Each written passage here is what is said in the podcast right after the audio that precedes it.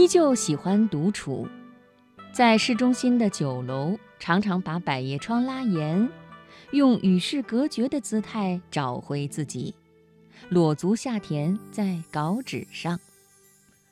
我翻阅《茶经》，想象陆羽的面貌，到底什么样的触动，让他写下中国第一本系统介绍茶艺的书？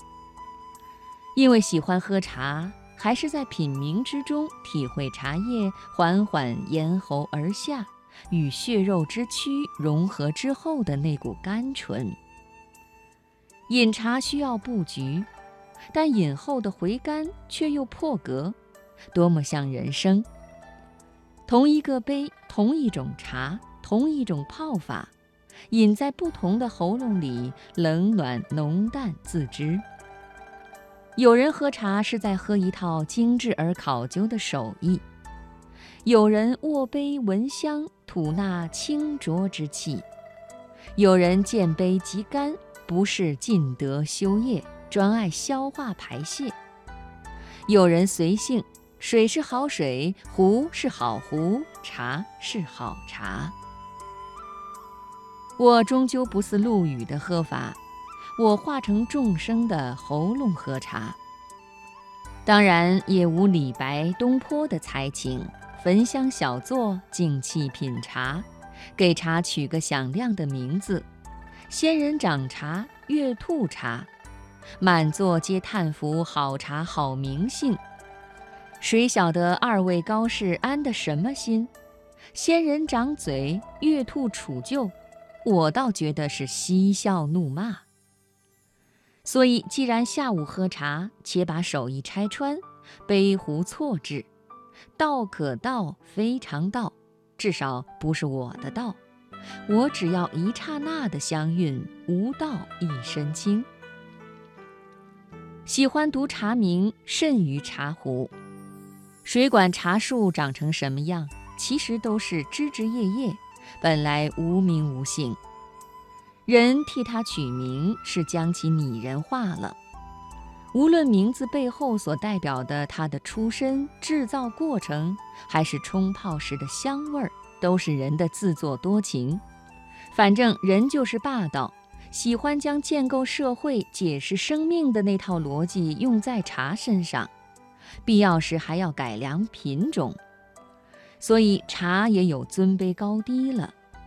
我既然写茶，自然无法避免使用现有的茶名，这是基础语言。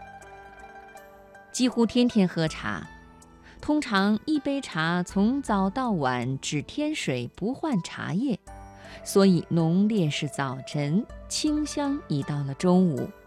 但如白水时，便该熄灯就寝。喝茶顺道看杯中茶叶，蜷缩是婴儿。收放自如，到了豆蔻年华，肥硕即是阳寿将近。每天从一撮茶叶中看到一生，看久了，说心花怒放可以说不动声色亦可。平时逛街看到茶店总会溜进去，平白叫几个茶名也很过瘾，很少有不买的时候，买回来首先独品。乌龙茶好比高人，喝一口即能指点迷津；花茶如同精灵，可惜少了雍容气度。冰的柠檬红茶有点志不同道不合，可夏日炎炎，他是个好人。白毫乌龙耐品，像温厚而睿智的老者。加味茶里薄荷最是天真可爱。月桂有点城府，玫瑰妖娆。英国皇家红茶，恕我直言，如镀金皇冠。还是爱喝中国的茶，口感特别体贴。铁观音外刚内柔，佛手茶喝来春暖花开，柚茶苦口婆心。至于陈年普洱，好比走进王谢堂内。蛛网恢恢，疏而不漏。龙须茶真像圣旨驾到，五脏六腑统统下跪。喝茶也会醉茶，在朋友的茶庄，说是上好的乌龙茶，泡到第七泡，喉鼻畅通，满腔清香，竟会醺醺然，好似误入仙人花院。可见七碗歌绝非空穴来风。既然茶不挑嘴，嘴不挑茶，有些滋味就写入文章，不见得真有其人其事，只不过从茶味中得着一点灵犀，与我内心版图上的人物一一印合，我在替舌尖的滋味找人的面目而已。这样的写法也可以说看不出跟茶有什么瓜葛。话说回来，这是我的喝法，有何不可呢？况且真正让我感兴趣的，不是茶的制造过程或茶艺，而是茶味儿。喝茶不能缺少壶，犹如下棋不能无子。原先也打算玩壶，一来没空，二来玩不起。溜到茶店门口，隔着玻璃探监，上好友家搬把凳子，拉开柜子，把他收藏的壶挪到桌上研究研究。老实说不亲，他的壶子壶孙，有的是人家养亮了出个价买的，有的新绳系新壶，壶底的标价未撕，恰好粘住了“宜兴”二字。包袱、树干、葵花、小壶，都是名家后裔。可是新手新泥少了点新血味儿。其实，捏壶的吃法与收壶的吃法相同。